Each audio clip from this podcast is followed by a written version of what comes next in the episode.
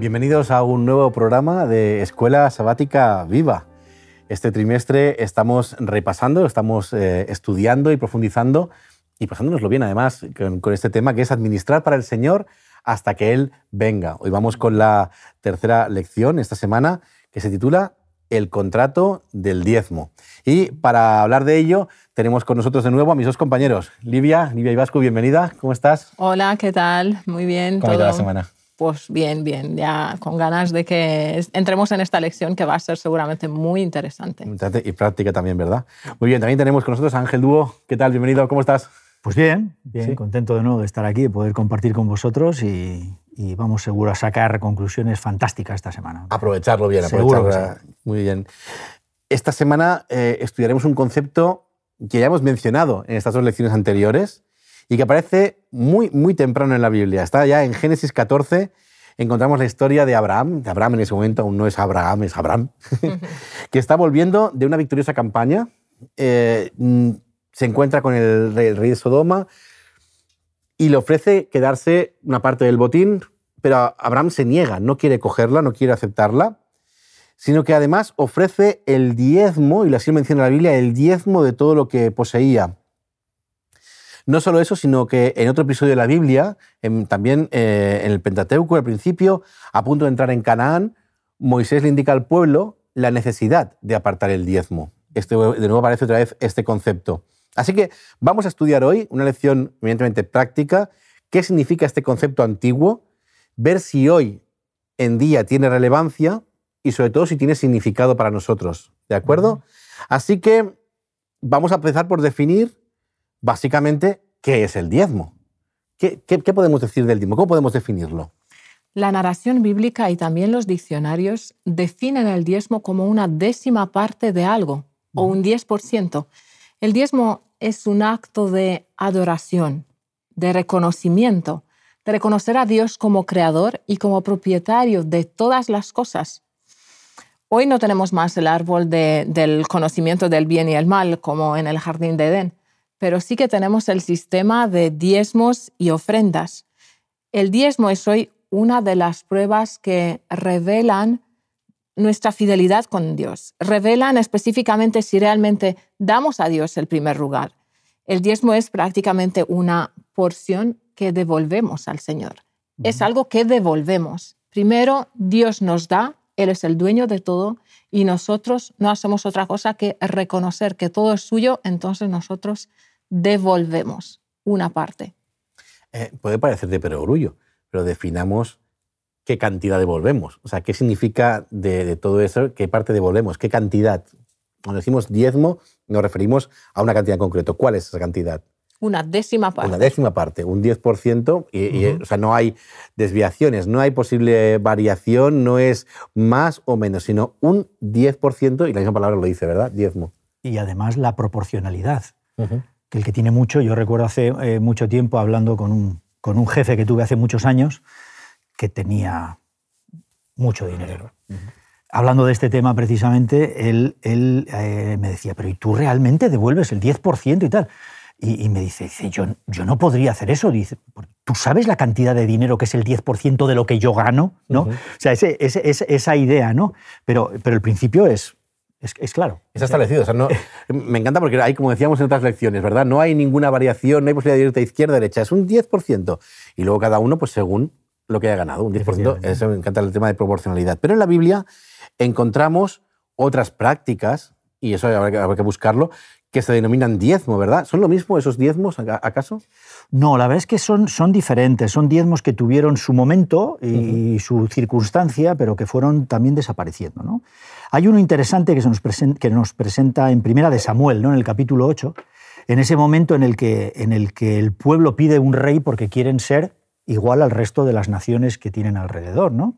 Y entonces, claro, eh, eh, en ese momento el profeta, eh, por, por, por, palabra de Dios, ¿no? les avisa de lo que eso iba a significar. Entonces, en el versículo 11, 1 Samuel 8, dijo pues, así hará el rey que reinará sobre vosotros.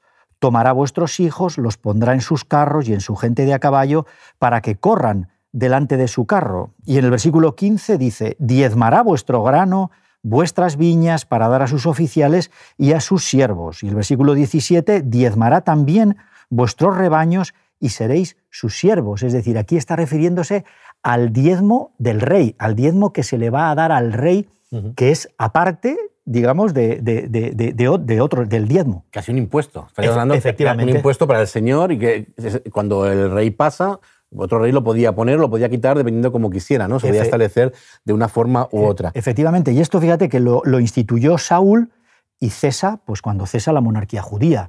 Claro, yo me imagino los reyes, sabiendo que el rey anterior tenía ese impuesto que llenaba las arcas. Eh, ya me va bien. Ya me va bien, tira adelante, al revés, y podría poner un 11 mejor, ¿no? Es decir, que eso no desaparece hasta, la, hasta que termina las monarquías eh, judías, ¿no? ¿Y tenemos alguno más? Sí, si puedes leer tú, eh, Xavi, el Levítico 25. 25, 2. 2. A ver, habla a los hijos de Israel y diles, cuando hayáis entrado en la tierra que yo os doy, la tierra guardará sábado para Jehová. Aquí no se ve muy bien el diezmo, pero sí que vemos algo más. ¿Cómo se puede explicar esto? Sí, que este diezmo eh, eh, o sea, es, en base a un ciclo de, de, siete años, ¿de acuerdo? Y, y, cesó pues, eh, con la destrucción de, del templo y, de la nación de, Israel. Y dependía de ese ciclo de, siete años. ¿no? Y en esos siete años sabemos que a los siete años había que dejar los terrenos descansar, en, descansar etcétera, etcétera, etcétera. Entonces había un, e, esa parte del diezmo que se aportaba por, por este concepto. Era una periodicidad y además no estaba reservado como el otro diezmo establecido al principio para un uso eclesiástico o pastoral, sino que era curioso porque la gente no lo llevaba al templo. Este, este diezmo, y como se explica después, es guardado por las mismas familias en casa. Sí. E incluso se utilizaba para financiar el desplazamiento a Jerusalén para lo que son las, las, fiestas, etcétera, etcétera. O sea que tenía otra, otra función diferente. ¿no? Y también tenemos en, Deuteronomio eh, otro también que aparece en el capítulo 14, 14, 28 y 29, que dice así, al fin de cada tres años sacarás todo el diezmo de tus productos de aquel año y lo guardarás en tus ciudades. Y vendrá el levita, que no tiene parte ni heredad, ¿eh?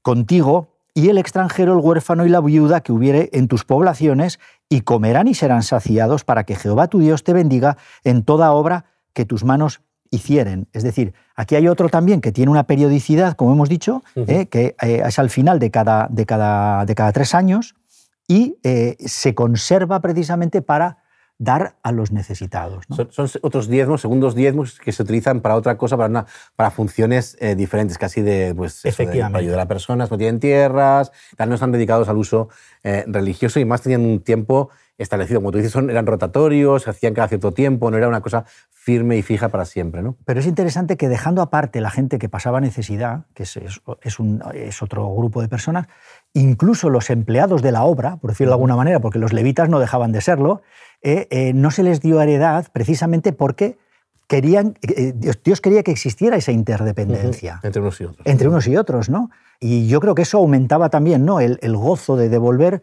sabiendo que eso iba a permitir que, que haya alimento en mi casa, ¿no? como, como decía, dice Malaquías. Hemos dicho entonces, y una de las características que han marcado estos dos eh, tipos de diezmo es su temporalidad. Eh, podían cesar en cualquier momento. El, caso del diezmo pastoral, por decirlo de alguna manera, ¿es también temporal?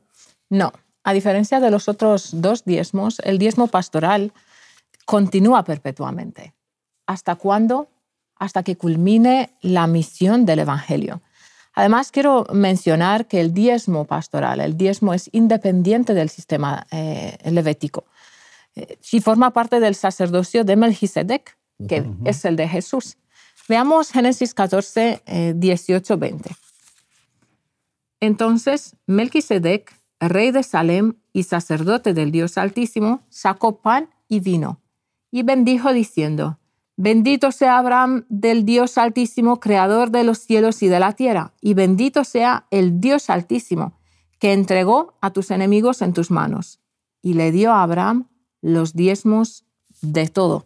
Confrontemos con Hebreos 7, 7.1. Eh, Hebreos 7, 12, 12. Porque dice, por el cambiado del sacerdocio necesariamente ocurre también cambio de ley. Y muchas veces la gente se ha agarrado a esto para decir que el diezmo ya no se tenía que volver a entregar. Pero aquí no está hablando de esto, no hablaría de la finalización del sistema de diezmo, como nosotros que hemos hablado, que eran temporales, sino que aquí lo que está hablando es del tipo de cambio de ley, la ley del sacerdocio levítico, que se reemplaza entonces por el sacerdocio de Melquisedec. Lo vemos específicamente en el versículo de Hebreos 7, 15, que dice, y esto es aún más manifiesto si a semejanza de Melquisedec se levanta un sacerdote diferente, que está hablando de Jesús, del sacerdocio de Jesús, el sacerdote de Melquisedec. Entonces, no estamos hablando del diezmo, estamos hablando de las diferentes leyes de sacerdocio, de los diferentes sacerdocios que se van a encontrar, y por lo tanto el diezmo no queda afectado, sino que sigue siendo una ley que es vigente desde el principio hasta, hasta el final, ¿verdad? Sí, el diezmo está muy presente en toda la Biblia. Prácticamente, o sea, voy a mencionar algunas, pero desde, desde Génesis, que acabamos de, leer algunos versículos de, Génesis 14, desde el mismo Génesis vemos pues, a Abraham, eh, que responde a las bendiciones de Dios. ¿no? Eh, luego, Jacob, Génesis 28, experimenta la presencia de Dios, se compromete a diezmar. Levítico, eh, el diezmo pertenece a Dios. Levítico 27, es santo para Dios. Números, Dios da el diezmo a los levitas. Aún los levitas diezmaban. Eso es, muy importante. Deuteronomio, el segundo diezmo, e, especialmente diferente, ¿no? Hay una, una diferencia. Segunda de Crónicos, el tiempo de reavivamiento, eh, el, el, templo es restaurado, un llamado al diezmo en el contexto de las bendiciones de Dios. Nemías, habla en Nehemías 10 y, 13 de la adoración corporativa, que es lo que tenemos hoy también como congregación, como luego Malaquías 3 y, luego en, todas las epístolas, Mateos, eh, Marcos, Lucas, está mencionado, Hebreos que acabas de leer, es muy presente en toda la Biblia, no es algo que haya sido solamente en una época, es solamente en un periodo de tiempo. Sí, es, fascinante, ¿no? O desde el Antiguo Testamento hasta el Nuevo, Siempre podemos encontrar versículos que se refieren a este concepto del diezmo y en ningún momento encontramos algo que diga se acabó. No, como hemos dicho, la única vez que parece mencionarlo, entendemos que no es el concepto del diezmo, sino otro concepto. ¿vale? o sea, que es, está claro que, es para siempre. Claro, es que como hemos comentado antes, con estos diezmos particulares que tenían una caducidad y eh, el propio final del sistema era el que marcaba la caducidad. Pero en el caso de lo que estamos hablando ahora, no hay caducidad. ¿Por qué? Porque los levitas modernos, van a seguir necesitando, la Iglesia va a seguir necesitando hasta, como acabas de decir, Livia, hasta el final. Por lo tanto, la caducidad del diezmo será cuando Cristo venga y, y, culmine el Evangelio. Y culmine, efectivamente. Hasta ese momento va a ser necesario. ¿Por qué? Porque va a cumplir con su propósito. Si es que al final es eso, Dios establece las cosas con un propósito. Y mientras el propósito existe, van adelante, ¿no? Este, este propósito es el que vamos a buscar. Digo, ¿Qué principios o prácticas compondrían este diezmo? O sea, ¿para qué se recoge este diezmo? ¿Cuál es el objetivo final? Le hemos, hemos mencionado sin querer más de una vez porque buscamos eh, eh, aclararlo ahora definitivamente. ¿Para qué sirve o qué principios o prácticas componen este diezmo? Bueno, lo que estamos diciendo, ¿no? Es el apoyo al ministerio sacerdotal. Y así se planteó desde el primer momento, ¿no? En números lo vemos 18, en el versículo 21, dice, He aquí yo he dado a los hijos de Leví todos los diezmos en Israel por heredad por su ministerio, por cuanto ellos sirven en el ministerio del tabernáculo de reunión. Es decir, el resto de tribus tuvieron su, su, tierra, digamos, se les dio... Su parte de la heredad de la tierra. Exactamente, su posesión. Sin embargo, a los levitas no. Y por eso a mí esa idea de, vincular, de, ¿sabes?, de, de, juntar ¿eh? el, servicio levítico con el diezmo y con, y con la implicación de todos los judíos en ese caso, o nosotros como creyentes, con, con, con, el nuevo pueblo de Israel. el nuevo, exacto, y con el nuevo sistema levítico, pues, entre comillas, ¿no? con el sacerdocio que tenemos ahora, que son los pastores, digamos, ¿no? A mí me parece fantástico, ¿no? O sea, me, siento parte. Parte de esa, de esa obra. Eh, por supuesto, y entonces pues, ahí está el gozo, ¿no? De, de, de, sostenerlo ¿eh? reconociendo las bendiciones de Dios. Oh, ya, es que serviría como apoyo al ministerio sacerdotal y entonces ¿Qué más? ¿Qué más cosas? Porque tiene más características o más principios. Quiero mencionar que eh, Dios da la posibilidad de que toda persona pueda participar en esta adoración a Él a través del diezmo y de la ofrenda. Eh, en el Medio Oriente antiguo el dinero era escaso, pero eh, observamos en la Biblia que hay un énfasis en, ese, en esa época en los diezmos y las ofrendas que debían llevarse al santuario en bienes y en animales. De esta manera todos podían participar, todos podían diezmar. Es, es proporcional, me gusta la, palabra de proporcionalidad. Es un, es un sistema que no excluye a nadie de participar, o sea, que te hace participativo, tengas mucho o tengas poco. Te permite ser fiel, eh, tengas lo que tengas, que eso es muy importante, porque todo, es, todo el mundo está incluido en eso y todo el mundo participa, aunque sea con poco. ¿no? Entonces, nos hace partícipes a todos. La Biblia instruye qué incluye el diezmo, de dónde se saca el diezmo. Sí, parece como que aparece realmente a partir de Levítico, pero no es así. Viene establecido ya desde el principio. Y tú has hecho la mención antes, ¿no? A, Abraham, con ese encuentro eh, que tiene con Melquisedec. En Génesis 14, en el versículo 20, dice: Y bendito sea el Dios Altísimo que entregó tus enemigos en tu mano y le dio a Abraham los diezmos de todo. Es decir, eh, eh, Abraham estaba esperando ese momento y tenía ya guardado ¿eh? E, e, e, esa parte que, le, tenía que devolver. ¿no? Entonces, eh, en ese momento eh, le devuelve los diezmos y, es de todo. De todo, que esa es la parte importante. La, parte, sí que, se remarca, porque me sorprende, ¿no? Los diezmos de todo lo que, lo que tuvo, lo que tenía, de todo lo que encontró, es, fascinante, ¿no? No, no hay le vamos repitiéndolo en las lecciones, pero que está claro, no hay, no hay forma de esquivar de todo, no menos esto que le gustaba más y se lo quedó. No, no, todo. Ahí lo deja claro no, no busquemos medias tintas, ¿no? Es todo y punto, ¿no? Hay una cosa que me sorprende, eh, como, como historiador también un poquito y como fascinante, fascinado por la historia, es el hecho del templo, ¿vale? Eh, cuando Tito, en el año 70 después de Cristo, ha entrado en, eh, en, Jerusalén, la ha conquistado, ha saqueado la ciudad, no se corta nada porque llevan mucho tiempo atacando la ciudad y mucho tiempo invirtiendo muchos recursos en tomar la ciudad, nos encontramos que se coge todo eso y se lo lleva a Roma.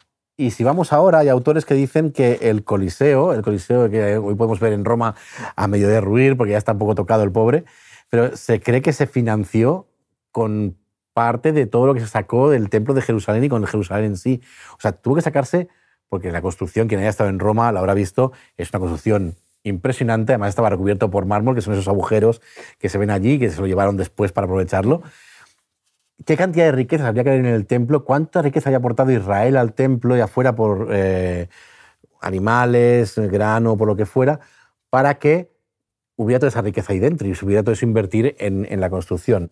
Bueno, eh, eh, teniendo en cuenta la capacidad de los almacenes y de los depósitos del tabernáculo, del mismo templo, ¿no? como volumen estoy hablando, yo creo que es, es poco probable que pudiera acoger todos los diezmos de la nación de Israel en ello.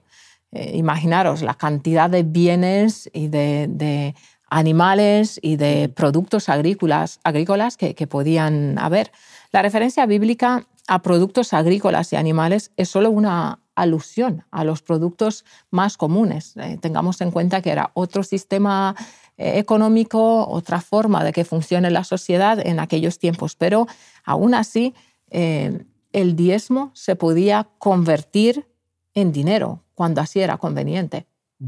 Es curioso que cuando se acuerda el episodio de Jesús que entra en, el templo, en el recinto del templo, y se mira todo el sistema económico que se había montado alrededor del templo para convertir todo ese flujo de bienes que llegaban al templo en moneda, ¿no? para poder conservarlo, guardarlo mejor. Que luego Jesús se encarga de. Porque se habían centrado tanto en ello que habían olvidado la parte principal. ¿no? Así que, muy bien, tenemos esta gran riqueza, tenemos claro que tenemos unos bienes, unos, unos beneficios, que hay que dar el diezmo sobre todo, pero ¿sobre qué lo hago realmente? ¿Qué significa ese todo? O sea, ¿a qué se aplica realmente el diezmo? A ver, eh, realmente eh, se aplica sobre cada bendición que nosotros recibimos. Es decir, cuando nosotros entendemos que es Dios el que nos lo da y son bendiciones, pues es sobre ese, ese es el todo, ¿no? Es decir, todo lo que genere una ganancia, el concepto de prosperidad ¿no? igualado a todo lo que Dios nos da. Sí, Es como nosotros lo debemos de entender. Entonces es sobre ese incremento, sobre ese beneficio, es sobre el que, sobre el que, el, que diezmamos. Y, eso vale para pues, herencias, donaciones, eh, inversiones, etc. Es que la, palabra hebrea rekush, que es la que se utiliza en Génesis 14 y 16, traduce, se traduce por bienes. Nosotros lo traducimos en nuestras versiones por bienes. Pero claro, eso incluye animales, comida, artículos, desde la de la ropa. O sea, incluye muchísimas cosas, que es lo que hablábamos de las bendiciones, ¿no? Como hablaba también de Deuteronomio. Entonces, esos, esos bienes eh, es, todo. ¿Cómo, ¿Cómo, entendemos eso? Todos los bienes que el patriarca no tenía antes, eh, pues supone una ganancia. Entonces, el diezmo era sobre esto. Me ha encantado que antes Ángel dijera eh, el diezmo es sobre cada una de las bendiciones. ¿no? Cada bendición pues, nueva que tienes, pues eh, estás diezmando y estás adorando a Dios. El diezmo debe calcularse sobre lo que, justamente sobre lo que esto suponga, un incremento. Incremento, un incremento de tu patrimonio. De todo, en este punto, volviendo al, caso de, de, Abraham y su encuentro con Melquisedec, a mí me llama la atención porque en esa campaña de rescate, lo que recupera eran los bienes de Sodoma. Y entonces él no quiere tocar ese dinero. No, no, esto no es para mí. Él se lo devuelve al rey de Sodoma. Esto no es mío. ¿De acuerdo? Por lo tanto, ahí no estamos en este punto que estamos comentando. ¿Por qué? Porque eso no es una bendición. Es decir, ahí simplemente recuperado. Ha recuperado que, algo que, tenía el rey. Y se lo devuelves, porque además ese dinero, muy probablemente, siendo Sodoma. ¿De dónde vendría? ¿De dónde vendría? Probablemente. Y cuando él dice que devuelve los diezmos de todo, se está refiriendo a todo su, su patrimonio. Su patrimonio, su beneficio, su ganancia. ¿no? Y a mí eso me parece me parece que es importante tenerlo en cuenta, ¿no? porque nos centra en este, en este eh, punto. Es, curioso, ver Abraham lo, claro que tenía las cosas y, no estamos hablando de cuando ya está establecido en el Levítico, sino que estamos hablando de mucho, muy, mucho, antes. Y Abraham ya tenía claras las cosas de cómo tenía que ser el diezmo y lo que tenía que devolverlo. Y nos queda aún un último concepto por definir de esto del diezmo, cuando dice eh, el proceso de diezmar supone llevar el diezmo a la tesorería. ¿No? Hoy en día, porque claro, en aquella época lo tenían claro, lo llevaban al templo, porque era un sitio centralizado y tenía todo claro. Eh, ¿cómo lo podemos, ¿Qué es la tesorería? ¿Cómo lo podemos aplicar en la antigüedad y cómo lo aplicamos nosotros a nuestro hoy en día? Sí, la tesorería no es un mero lugar eh, de depósito, ¿no? La tesorería es un sistema administrativo y financiero del santuario y tenía un propósito claro, que hoy en día es el mismo propósito, el sostén de la obra pastoral, ¿no? de la obra del Señor. Eh, hay dos periodos en que se establece ese sistema. Primero, en la época del rey Ezequiel, y, podemos ver esto en la segunda de Crónicas 31, y luego lo restableció Nemías. Eh, podemos leer Nemías 12:44. En aquel día fueron puestos hombres sobre los depósitos de los tesoros, de las ofrendas, de las primicias y de los diezmos, para almacenar en ellos las porciones que la ley otorga a sacerdotes y levitas, las cuales llegaban de las ciudades, porque era grande el gozo de Judá con respecto a los sacerdotes y, levitas. Era grande el gozo de todo el pueblo. O sea, me encanta de que no lo daban solamente porque la ley lo exigía así, ¿no? sino porque reconocían. Entonces en ellos, en el pueblo y en cada uno de los individuos existía este gozo, y no cualquier goza, grande el gozo. Es es un sistema organizado por Dios y esto lo vemos en todos los pasos. Y, esas ofrendas y esos diezmos que estaban dedicados a sacerdotes y levitas tenían un propósito muy, muy, muy concreto, ¿no? Y tenía que ser llevado a dónde. Y ahí hay un texto que a mí me parece, me parece fantástico, que está en Deuteronomio, en Deuteronomio en el capítulo, en el capítulo 12, en el capítulo 12 y en el versículo 11, ¿vale? Y entonces dice, y al lugar que Jehová vuestro Dios escogiere para poner en él su nombre. ¿A dónde hay que llevarlo? Al lugar que Jehová Dios escoge para poner su nombre. ¿Os dais cuenta? Es decir, se está refiriendo claramente al, templo, ¿no? Al, lugar que él ha decidido. ¿no? Y, cuando eh, leemos a David, leemos a Salomón, queremos hacer casa, ¿eh? casa, lugar, para, para, que, para que Jehová esté ahí, ¿no? Antes en el tabernáculo, después ya en el templo, ¿no? Pero esa, esa idea de de, que tenemos que llevarlo a donde está su nombre, ¿no? Y esa, y esa tesorería tiene, tiene ese, ese, ese matiz, ¿no? Y estamos hablando de algo que viene de 1400 años, ¿no? Es decir, antes comentabas, Livia, de Segunda Crónicas 31, ¿no? Pues vamos a leerlo en el versículo 21. En todo cuanto emprendió en el servicio de la casa de Dios, de acuerdo con la ley y los mandamientos, buscó a su Dios, lo hizo de todo corazón y fue prosperado. La voluntariedad y como resultado viene la bendición, la prosperidad. Sí, hoy eh, el principio de la tesorería establecido por Dios sigue siendo válido. Y, claro, la organización de la Iglesia se encarga de la distribución equitativa de, de, estos recursos para la predicación del Evangelio, para que la predicación, la obra, pueda existir a nivel local, nacional y mundial. Quiero hacer hincapié en un detalle más, la separación de eh, los almacenes. Habían almacenes especiales para el diezmo y otros para las ofrendas. Hoy en día sigue siendo igual, para que no nos confundamos y para que no se haga un mal uso ¿no? Usar el diezmo en cosas para los que no se puede usar, ¿no? Y también no nos confundamos, ¿no? Nosotros, cada uno como individuo, pensemos que en vez de mm, llevar el diezmo al alfolí, a la tesorería, pues puedo cambiarle el destino y ahora pues cojo mi diezmo y ayudo pues a los pobres, por ejemplo. No nos confundamos, estamos robando al Señor. Hay que llevarlo al alfolí. Una cosa es la ofrenda, un almacén, y otra, o las ofrendas, mejor dicho, y otro almacén para los diezmos. A mí me parece fantástica la pulcritud en la administración del diezmo. Y he tenido el privilegio y tengo el privilegio de participar ¿no? en, en, en, consejo en la institución, en instituciones de la Iglesia, y, y es maravillosa la pulcritud en esa administración. Y es, es, por lo tanto que terminamos también con un consejo para nuestras personas que nos escuchan. Cuando como tú como adorador, cuando te des tu ofrenda monetaria, identifica bien qué es diezmo y qué es ofrenda, porque cada uno tiene, según establecido por Dios, un objetivo, un, uso específico, así que cuando lo introduzcas en tu sobre, cuando colabores, cuando des tu, tu, tu parte en los bienes, hazlo siempre con orden, tal y como el Señor ordenó hace tiempo y como sigue funcionando hoy. Así que muchas gracias por colaborar, por aclarar el diezmo, por seguir explicando este concepto tan importante en nuestra iglesia y bueno, espero que estéis bien. Nos vemos la semana que viene, si Dios quiere. Gracias. Que el Señor nos bendiga a todos. Escuela Sabática Viva te invita a poner en práctica los siguientes objetivos. Crecer espiritualmente a través del estudio diario de la Biblia y la oración. Experimentar el amor fraterno cuidando los unos de los otros. Y vivir la misión como un estilo de vida, convirtiendo tu clase en una iglesia hogar y en un lugar de esperanza. Así, tu unidad de acción será un centro de reavivamiento, un centro de fraternidad y un centro de misión.